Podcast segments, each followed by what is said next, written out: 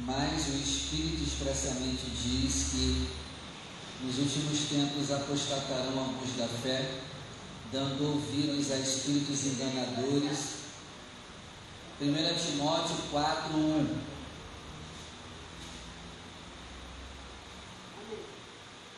Mas o Espírito expressamente diz que nos últimos tempos apostatarão alguns da fé, dando ouvidos a espíritos enganadores e a doutrinas de demônios.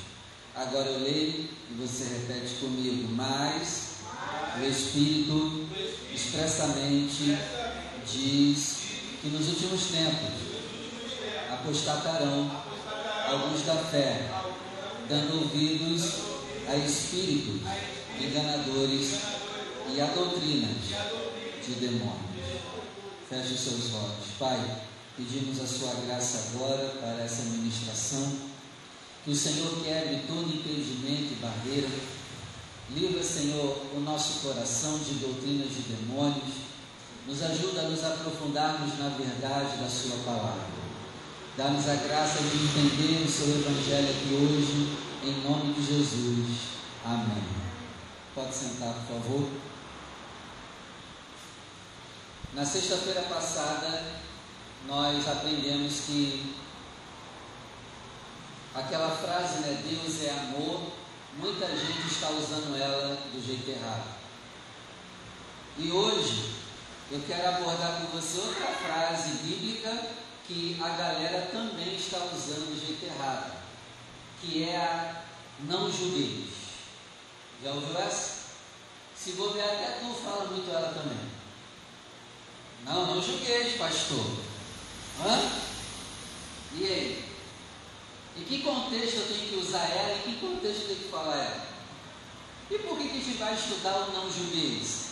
Porque lembre-se, se a gente entender a Bíblia errada, nós já estamos endemoniados.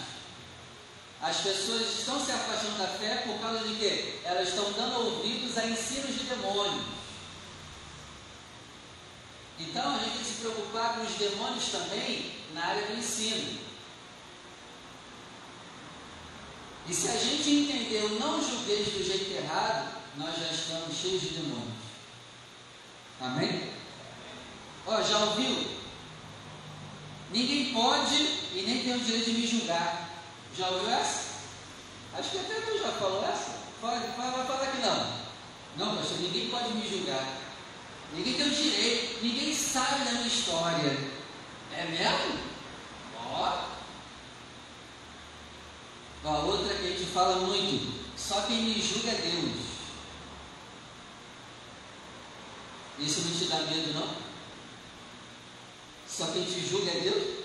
Tá lascado, cara. O cara vê tudo, vê o oculto. Não, mas só quem me julga é Deus. Isso não te dá medo, não? A outra frase que os crentes usam: Ninguém tem o direito de se meter na minha vida, porque só quem me julga é Deus. Ninguém paga as minhas contas, só Deus pode me julgar. Ninguém tem o direito de se meter na minha vida. Será que isso está certo né? Abre comigo em Mateus capítulo 7, verso 1.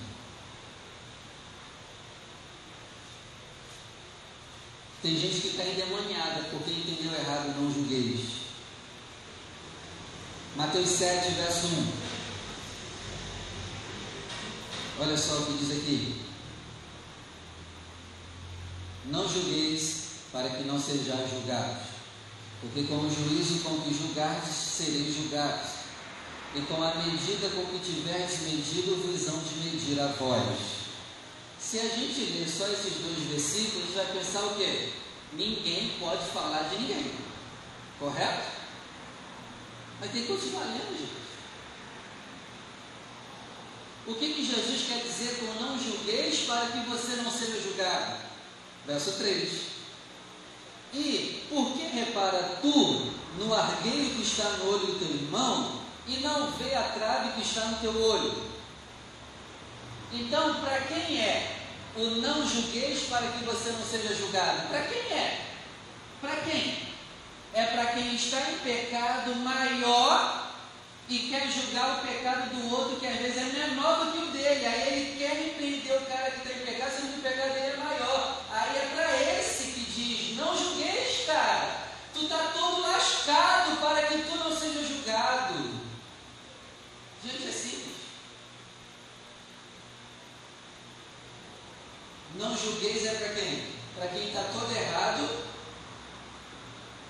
Eu peco mais do que a Sheila o meu pecado é maior do que a Sheila, mas eu percebo o pecadinho da Sheila e quero lá repreender ela, sendo que o meu pecado é maior do que o dela, e eu quero reclamar do pecado dela.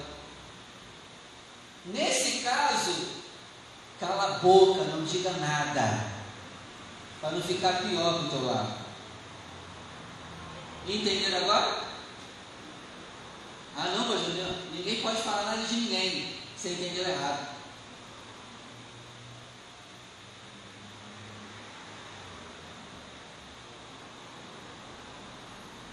Continuando, verso 4. Ou como você vai dizer a teu irmão, deixa-me tirar o argueiro do teu olho, estando uma trave no teu?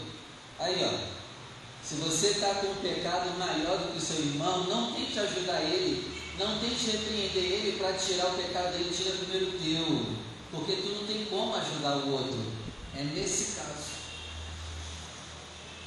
Esse é o entendimento correto do não julguei. É, eu estou com um pecado maior do que o Rafael, mas eu quero ficar em cima do Rafael, que às vezes está com um pecado menor do que o meu. Entendeu, Rafael? Entendeu, Chico? Continuando a leitura. Versículo 5. Hipócrita, aí ó. Hipócrita, porque está com um pecado maior e quer julgar os pecados menores dos outros. É para esse o não julguei. Hipócrita, tira primeiro a trave do teu olho, ó. Tira primeiro o teu pecado. Vence o teu pecado. Se arrependa você primeiro para que você possa ser usado por Deus para provocar um arrependimento no outro que está em pecado. Continuando. 5. Hipócrita, tira a primeira trave do teu olho, e então cuidarás em tirar o argueiro do olho do teu irmão. Então, cuida em tirar o teu pecado primeiro para você, de alguma maneira, tentar ajudar alguém a vencer seus pecados. versículo 6. Não deis aos cães as coisas santas, e nem deiteis aos porcos as suas pérolas, para que não as pisem e voltando-se vos despedacem.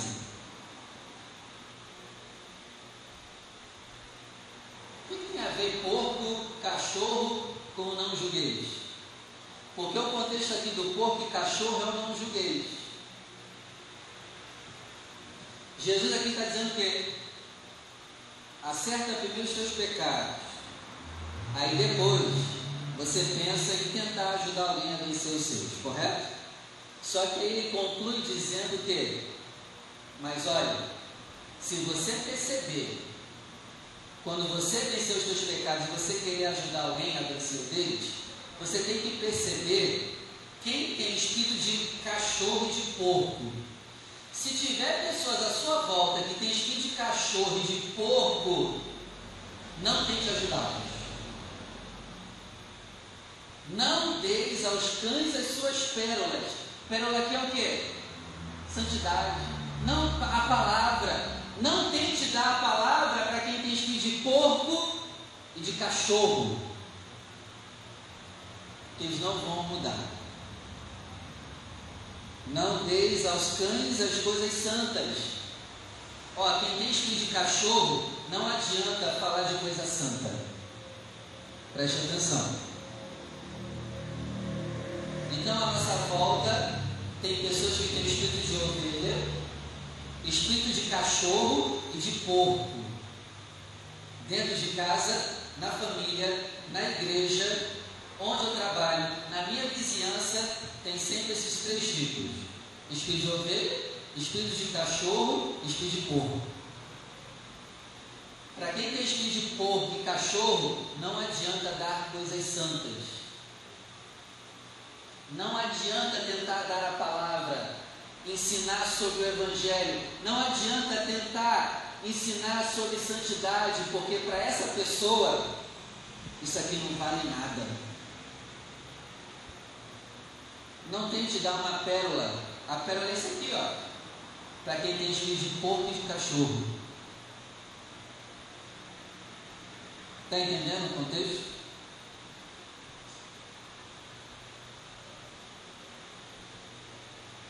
Você vai vencer o teu pecado primeiro e aí depois você vai, né? Usado por Deus tentar ajudar pessoas a se arrependerem. Mas lembre-se, nem todos. Lembre-se que nessa missão vai ter cachorros e porcos à sua volta. E para esses, não tente dar as coisas santas. Amém? E para eu discernir a diaconisa Rita quem é porco e cachorro, eu tenho que julgar. Eu tenho que ter um bom julgamento. Então você percebe que Jesus não é contra o julgamento. O não julgueis é para quem está em pecado e quer ajudar o outro a vencer o pecado.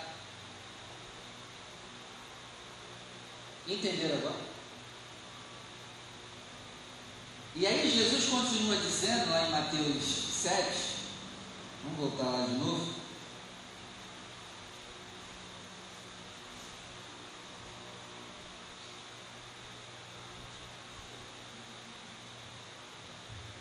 Mateus 7, verso 6. Não deis aos cães as coisas santas, e nem deiteis aos porcos as suas pérolas. Então, não dê para os porcos as suas pérolas, e nem, e nem dê coisas santas para quem é cachorro. Por quê? Para que não pisem e voltando-se vos despedacem. Gente, se você pegar um cachorro agora, um cachorro mesmo, e você falar que ele tem que orar, que ele tem que ler a Bíblia,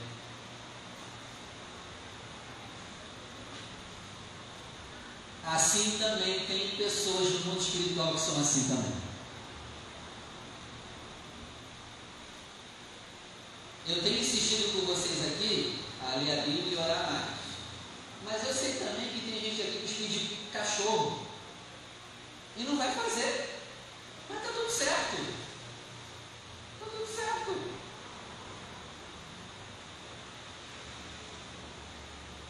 Não adianta dar para os cachorros coisas santas. Não adianta falar com o cachorro sobre coisas santas. E também Jesus diz: ó, não dê as suas pérolas para quem também tem de porco. Imagina você dar uma pedra preciosa para um porco.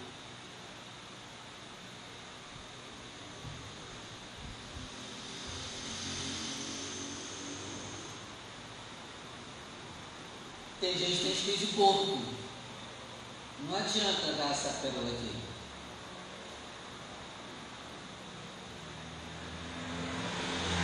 Outra coisa, tomara que a gente também não tenha espírito de cachorro de porco, né?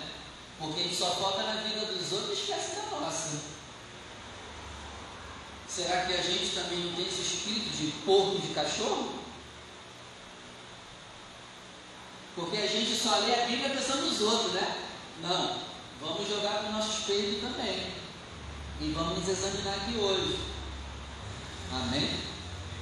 E aí Jesus diz que se você ficar insistindo com quem tem espírito de porco e de cachorro, as coisas santas, essa pessoa ela vai fazer o quê? Ela vai pisar no que você der e ainda vai partir para cima de tudo.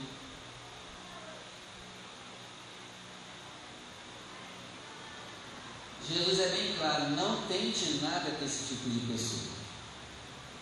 Ministra uma, duas vezes, na terceira já corre.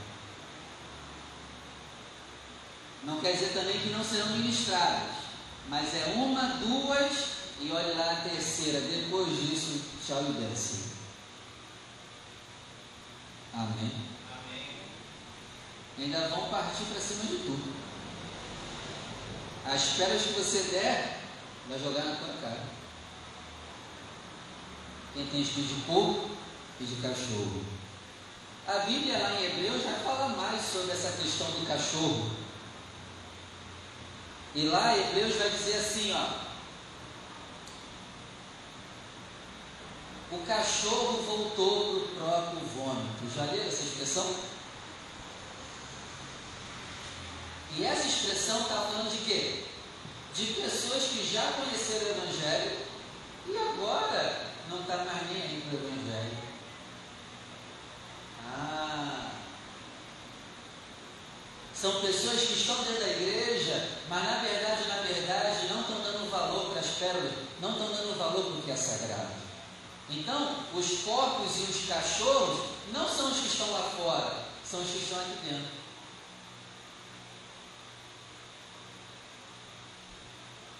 Não está falando do ímpio.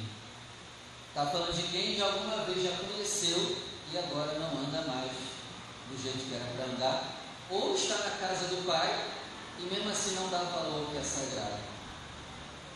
O porco. Se você der banho hoje no porco, mais tarde ele vai estar onde? E se você der banho amanhã no porco? E se der no terceiro dia? E se você passar a vida toda andando no porco? Ele vai ficar limpinho? Não.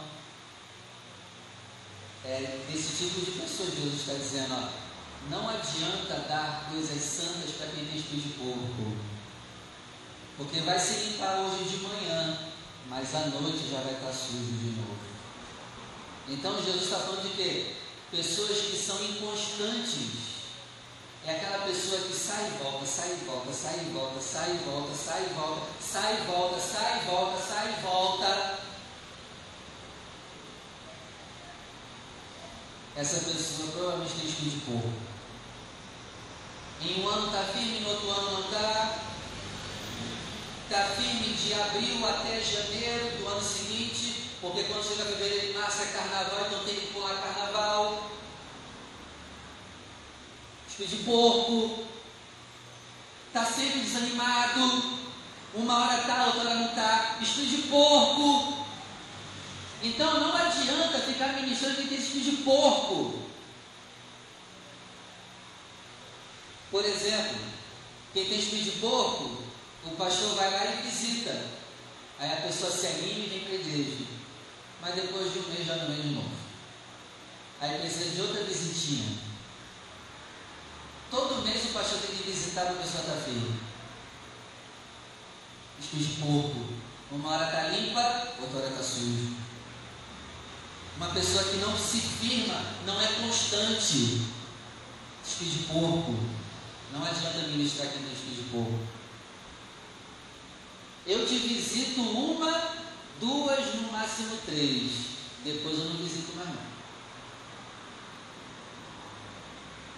Se você tiver espírito de porco, eu vou te visitar apenas três vezes. Depois, tu nunca mais vai ver minha cara. Não adianta perder tempo contigo. Claro, se tiver espírito de porco. Não vai adiantar. Só vai gastar o meu tempo e você vai estar sempre pisando nas pérolas esfodadas. Amém, gente? Isso é sério. Isso é sério. Vamos ler lá Hebreus capítulo 6.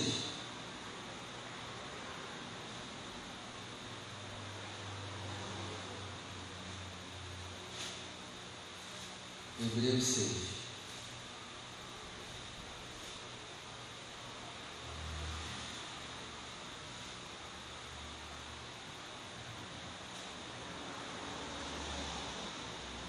Hebreus 6, verso 4 porque é impossível que os que já uma vez foram iluminados e provaram o dom celestial e se fizeram participantes do Espírito Santo e provar a boa palavra de Deus e as virtudes do século futuro e recaíram, é impossível que sejam outra vez renovados para o arrependimento. Cara, esse, esses versículos aqui é para a gente tremer. Esses versículos aqui estão dizendo que a gente que já provou do Espírito Santo, conhece nem que seja um pouquinho da palavra e fica recaindo, a gente nunca mais vai conseguir voltar a ter comunhão com Deus como tinha quando começamos. A gente já era, nós já estamos marcados para o inferno. Perigo de conhecer a palavra. Porque uma vez que tu conhece, tu é obrigado a morrer firme. Porque se ficar recaindo, já era. Ó, e olha o que, que o texto disse: recair. Não é cair, é recair. Cair é diferente de recair. Recair é mais de uma vez. Cair é uma vez. Então o crente pode cair uma vez só. Mas se você já está caindo mais de uma, hum,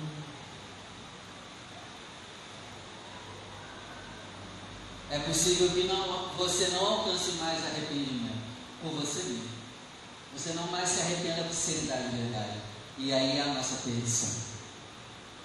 É impossível quem recai conseguir se arrepender e voltar para o Senhor. Recai, está sempre caindo nos mesmos pecados. Porco. Desculpa a seriedade, é porco. Se você está sempre caindo nos mesmos pecados, cuidado para poder virar povo. E esses aí não tem jeito. Pode visitar, pode visitar todo dia. Não vai conseguir voltar até a comunhão que tinha no início. Já era. O texto disse: é impossível.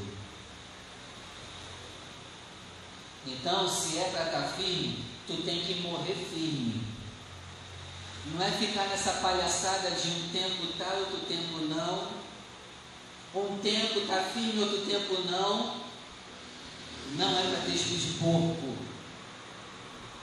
Amém? Isso é muito sério. Agora, vamos, vamos ler Romanos capítulo 2. Romanos capítulo 2, verso 1.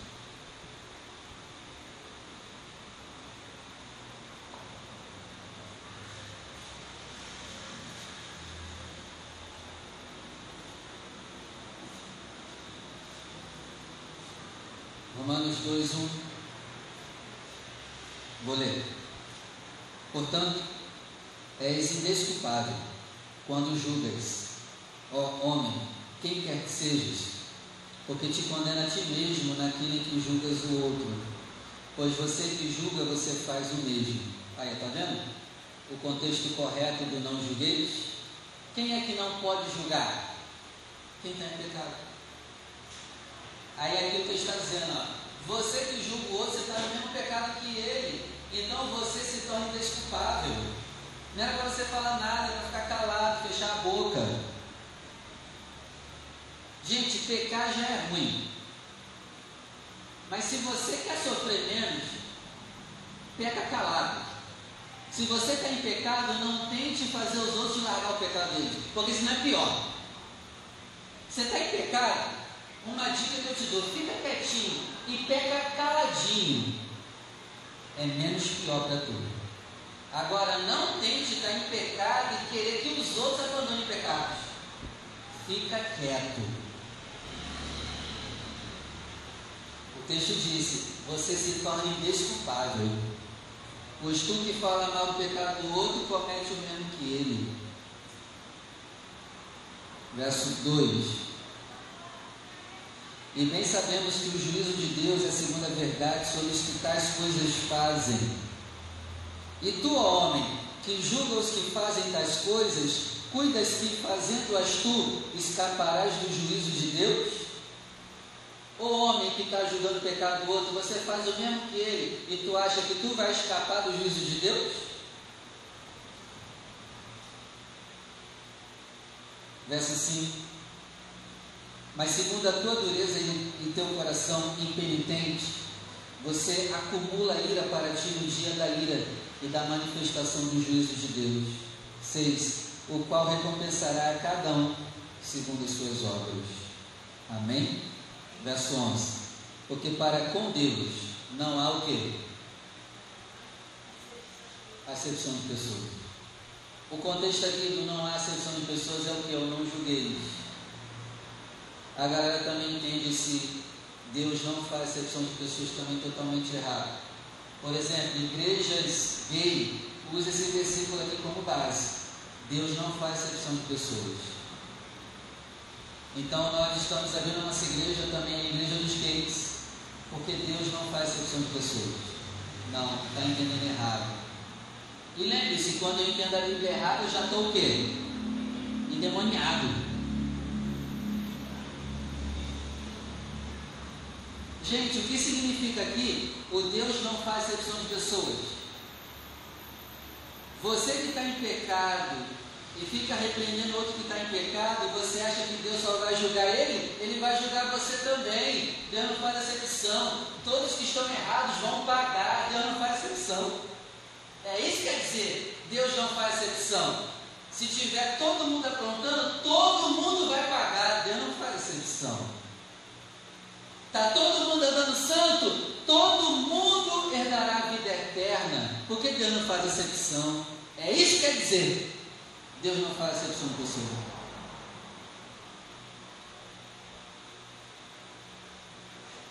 Amém? Amém. 1 Coríntios capítulo 5.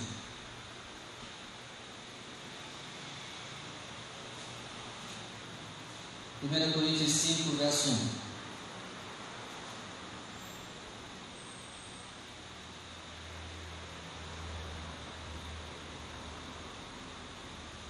Diz assim: Geralmente se ouve que há entre vós fornicação, e fornicação tal, qual nem há entre, entre os gentios, como é haver quem abuse da mulher de seu pai. Então, aqui na igreja de Corinto, estava tendo fornicação pior do que as fornicações dos ímpios. Então, ali não está 1 Coríntios 5,1. Então ali na igreja de Corinto estava tendo não um casal, mas um trisal. Era um casal de três. Então o pai e o filho pegando a mesma mulher. Aí Paulo está dizendo, ó, essa bagunça de vocês, nem eu vi ainda entre os ímpios, hein? Olha, vocês estão sinistros. Um trisal aí. Pai e filho com a mesma mulher. Verso 2: Vocês estão inchados e nem ao menos se entristecem, por não ter sido dentre vós tirado quem cometeu tal ação. Então aqui Paulo estava mandando essa igreja de Corinto tirar esse trisal da igreja.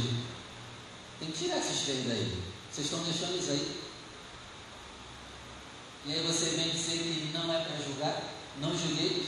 A gente vai deixar um trisal aqui aprontando e não vai julgar, não vai falar nada? Não, pastor, não julguei. Tu tem que apanhar. Não, pastor, não julguei. Não, pastor, não fala, não fala do pecado dos outros. Vai se lascar.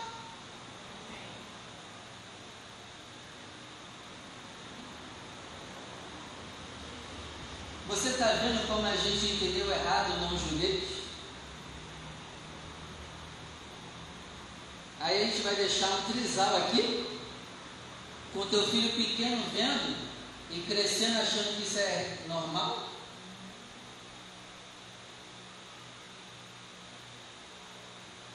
Tem que ser arrancado. Tem que ser expulso da igreja. Paulo está mandando expulsar os três. Expulsem os três. Hoje o pastor pode expulsar alguém da igreja? Pode não. Nossa, o pastor tem falta de amor. É, mas se deixar o trisal aqui, teu filho pode se contaminar, ou até você mesmo. E o pastor deixou e isso é normal. A minha mãe congrega numa igreja que tem um trisal, então eu também posso ficar com outro homem também. não judeus, cuidado. O pecado tem que ser julgado. Pessoas que estão em pecado precisam ser repreendidas. porque é a única forma, talvez, de serem levadas ao arrependimento. Mas é claro, para fazer esse trabalho, precisamos andar em santidade. Porque como que eu vou repreender alguém se eu estou em pecado também? É por isso que quando eu penso em pecar, eu lembro logo disso. Não, tenho que andar em santidade. Eu tenho que descer a marreta lá naquele povo. é, eu tenho que puxar a orelha lá, então eu não posso aprontar. Eu tenho que andar direito. Eu vou pegar a oportunidade de puxar a orelha de vocês? Não posso. Não posso. E por outro motivo também. Por que, que eu não, não caio em pecado? Procuro não cair, né? O que, que eu uso para me defender? Pois se eu cair em pecado, é menos um que Deus pode usar. Se eu cair em pecado, é menos um que Deus vai usar. Se eu cair em pecado, é menos um que Deus vai usar para tentar arrastar outros para Ele. Então isso é um freio para mim. Pensar nos outros. Pensar nos outros é um freio. Então quando eu penso em pecar, em pecar, eu lembro logo da tua orelha. Eu não posso perder a tua orelha. Amém? Amém. Continua? Então vamos. Verso 3.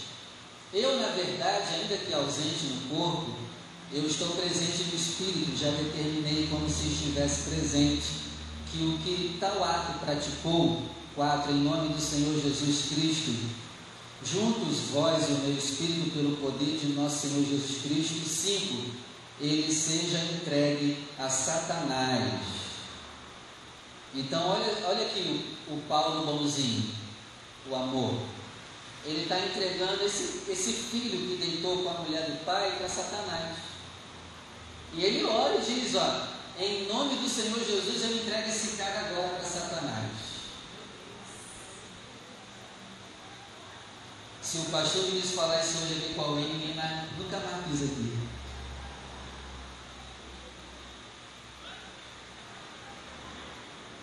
Paulo está entregando esse cara para Satanás fazer o que quiser com ele. Maravilha, né? E aí você vem com esse papo de não julguei? Não pode falar do meu pecado, pastor, porque não julguei? Você está errado. E ó, se você pensa assim, não fique mais em igreja nenhuma, cara. Vai para o bar. Fica no bar. Se ninguém pode repreender o que você faz de errado, por favor, saia daqui, some e viva no bar. Se você não quer ser confrontado quando errar, suma daqui. Suma. Que isso, pastor? É. Some. Se o seu irmão que ama em santidade estiver em pecado e não puder te repreender, saia daqui. Vai embora. Vai viver no pecado. Aí fica tranquilo. Você já decidiu isso, aí ninguém precisa falar nada. Agora, se você quer andar direitinho, se prepare que vai ter confronto quando você errar. E esse confronto é para o teu bem. Porque se não tiver confronto, a chance de ter arrependimento é nula. Amém? Amém. Então, se for necessário, a gente entrega alguns para Satanás, né?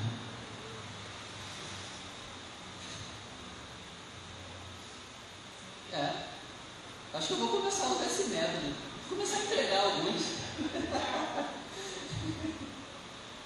Ou seja, está me perturbando muito. Satanás, vai lá um pouquinho. Vai lá, por favor. Vai lá, Satanás. Olha aqui, gente. Satanás está fazendo uma boa coisa. Oh, glória. Satanás está sendo usado para fazer uma coisa boa. Perturbar o cara. É. Igual fez com Jó. Aqui, ó, verso 5: Seja entregue a Satanás para a destruição da carne, para que o espírito seja salvo no dia do Senhor. Eu falei que riu na minha cara, mas Satanás aqui está sendo usado por meio daquele cara. O que isso quer dizer? Paulo manda Satanás destruir com ele, para que talvez assim ele se arrependa. Satanás destrói a vida dele arrebenta com ele, para que talvez assim ele olhe para o alto e se arrependa. Então, às vezes é bom Satanás na nossa vida. Se alguém pegar só esse trecho, né, vai me matar. Vai falar que eu estou endemoniado. É, mas o contexto é esse. Às vezes é bom Satanás pegar a gente jeito. Aí a gente lembra de olhar para o alto e anda direito. Agora, se nem Satanás der jeito, aí deu ruim para tu mesmo.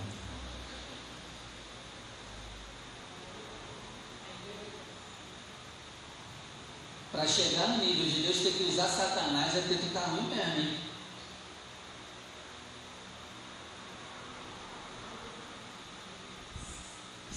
Jó mudou depois que Satanás veio. Aí o que, que Jó falou? Agora eu te vejo. Mas apanhou que só de Satanás. Aí ele agora meus olhos te ver. Agora tem como meu contigo.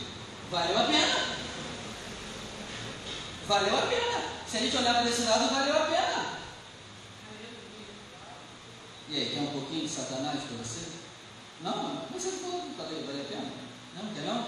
Vai andar direitinho com de Satanás não, né? Ah, tá, que bom.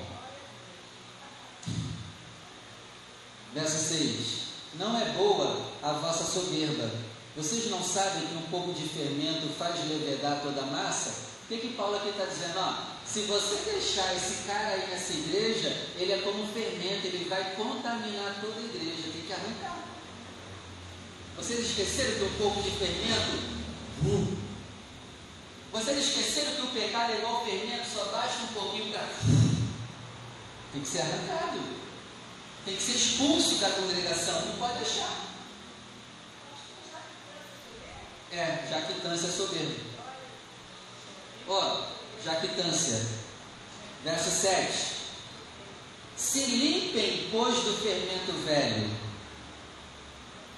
Arranquem o fermento para que vocês sejam uma nova massa, uma massa sem fermento. No mundo espiritual, nós somos como uma massa de pão. Mas não coloque fermento, tá? Vai até crescer, vai crescer rápido, mas não tem nada dentro. Tem que crescer sem fermento. Quem já fez pão sem fermento sabe que para a massa crescer, olha, ela tem que ser espancada. Não bota fermento não. O que cresce é espancamento.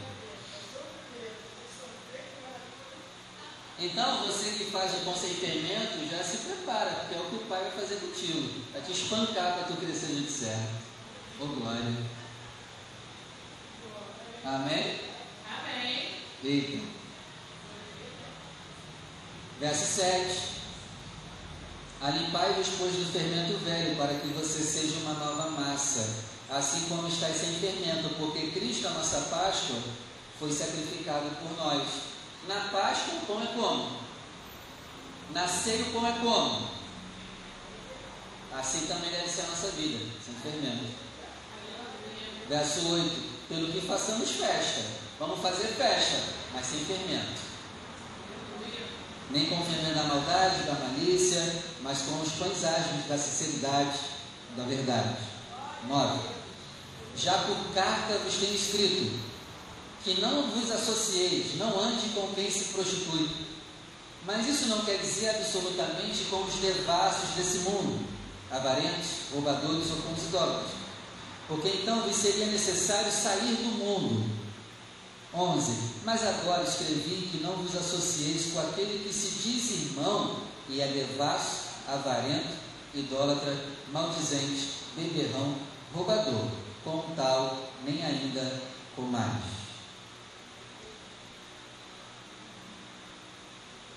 Então, os roubadores do mundo, os idólatras do mundo, nós vamos andar com eles.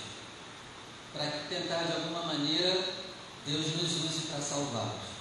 Agora, quem diz ser crente da igreja e é roubador, ladrão, idólatra, prostituto e mentiroso, com tal a gente não deveria nem estar comendo.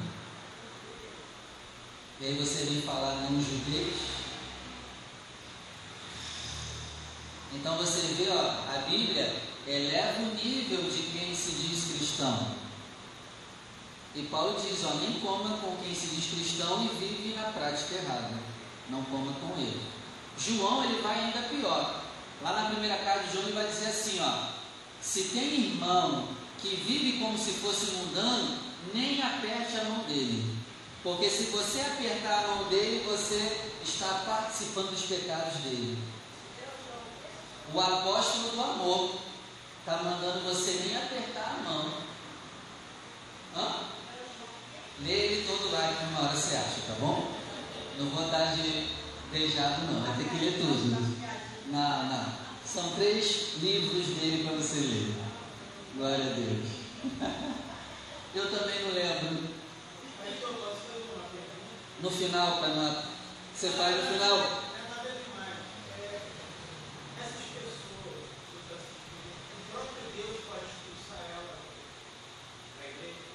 Pode. Mas, se a gente detectar, a gente já arranca logo. Eu sou doido para expulsar da igreja, ainda nunca tive essa oportunidade. Queria saber como é. Aleluia! Nunca tive ainda. Eu sou doido para expulsar da igreja.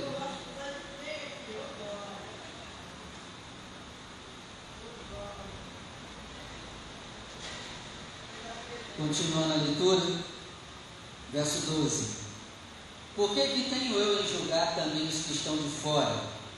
Não julgais, não julgais vós os que estão dentro? 13. Mas Deus julga os que estão de fora. Tirai, pois, dentre vós esse iníquo. Então, Paulo termina dizendo que Deus julga quem está lá fora. Vocês têm que julgar quem está aí dentro. Tem que ser arrancado. Os de fora Deus julga, os de dentro é a gente que julga. Tira esse cara daí de dentro. E a expulsão de uma pessoa, isso pode ajudá-la no arrependimento. Se não expulsar quem está em pecado, a pessoa vai continuar em pecado e vai achar que é normal. Então a expulsão é uma, é uma bênção para quem está aprontando. Eu sou doido para que alguém me dê motivo para expulsar. Não consigo expulsar ninguém ainda. Poxa, espero não precisar. Né? Entender agora o não julguei? Então vamos orar se coloca de pé.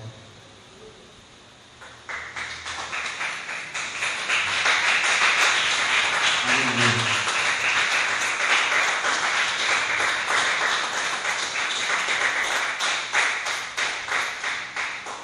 Então nós vamos buscar o Senhor Jesus agora no Espírito Santo, porque a gente não tem habilidade nenhuma para julgar se não estivermos com Ele, né?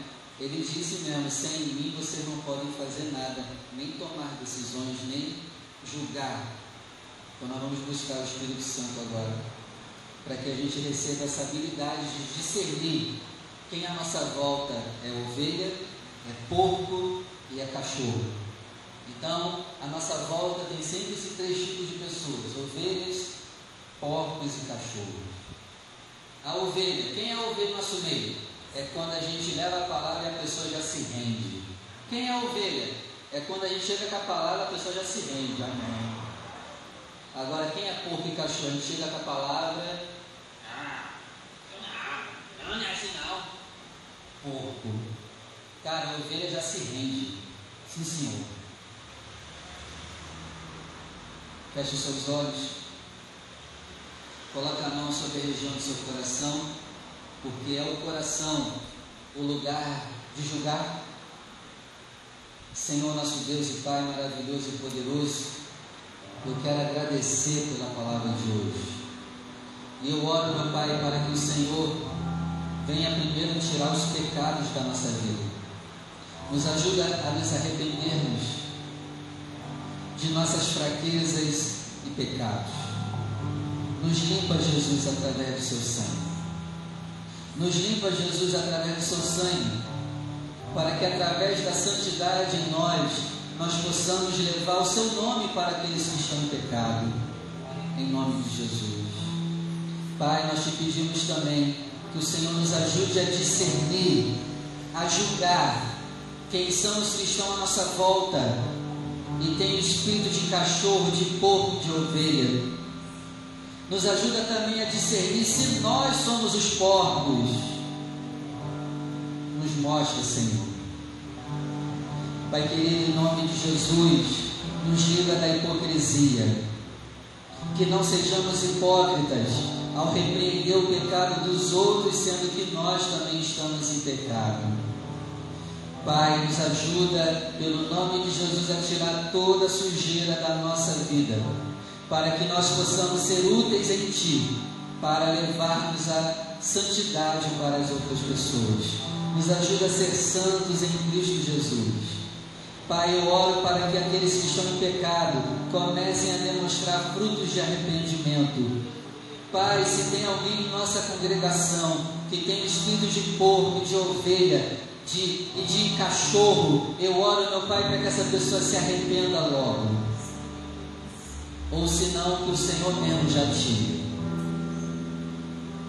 Em nome de Jesus. Eu oro para que haja arrependimento, Senhor. Mas se for impossível se arrepender, como diz Hebreus capítulo 6, que o Senhor mesmo já arranque. Em nome de Jesus. E nos ajuda, Pai, a continuar sempre cheios do Teu Espírito. Nos ajuda, Pai, a continuar sempre com o Teu reino dentro de nós, com a Sua palavra dentro de nós. Que nós não viremos porcos, Senhor. Que nós não viremos cachorros. Nos ajuda a continuar ovelhas. Ovelhas. Nos ajuda a continuar ovelhas. Que ouvem a Sua voz, que se rende à Sua palavra. Que tem temor do bom pastor. Em nome de Jesus. Amém. Vamos aplaudir o nome do Senhor.